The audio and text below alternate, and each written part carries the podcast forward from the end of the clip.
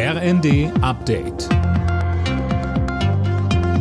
Stündlich neu. Auf den Punkt informiert. Ich bin Gisa Weber. Guten Tag. Das erste Schiff mit ukrainischem Getreide seit Monaten hat am Morgen den Hafen von Odessa verlassen.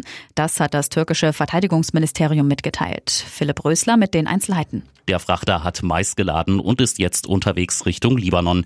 Weitere Schiffe sollen demnächst folgen. Die Ukraine und Russland hatten vor gut eineinhalb Wochen vereinbart, sichere Korridore auf dem Schwarzen Meer einzurichten, um zu ermöglichen, bis zu 25 Millionen Tonnen Getreide zu exportieren. Es lagert seit Monaten in ukrainischen Häfen. Vor allem ärmere Länder sind dringend darauf angewiesen. Teile des Bodenpersonals an deutschen Flughäfen bekommen mehr Geld. Die Gewerkschaft Verdi hat mit mehreren Abfertigungsunternehmen, unter anderem in Frankfurt, eine Einigung erzielt. 6000 Beschäftigte profitieren bundesweit. Es gibt ein Plus von bis zu 25 Prozent. Keine Einigung gibt es dagegen beim Bodenpersonal der Lufthansa. Hier hatten Streiks vergangene Woche zu hunderten Flugstreichungen geführt. Andrea Nahles hat heute die Leitung der Bundesagentur für Arbeit übernommen. Sie folgt auf Detlef Scheele, der in den Ruhestand geht.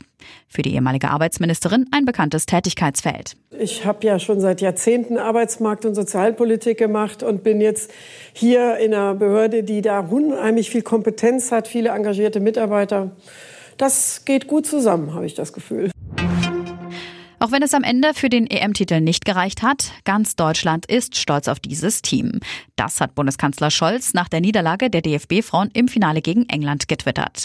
Auch Außenministerin Baerbock gratulierte den Fußballerinnen zum zweiten Platz. Und Bundestrainerin Martina Voss-Tecklenburg sagte im ersten. Am Ende muss man sagen, Tore entscheiden die Spiele. Das hat England mit einem Tor mehr gemacht und deshalb natürlich auch Gratulation. Auch England hat ein herausragendes Turnier gespielt. Im eigenen Land hier dem Druck standgehalten, sich ein bisschen tragen lassen und deshalb sind sie Europameister. Meister geworden. Alle Nachrichten auf rnd.de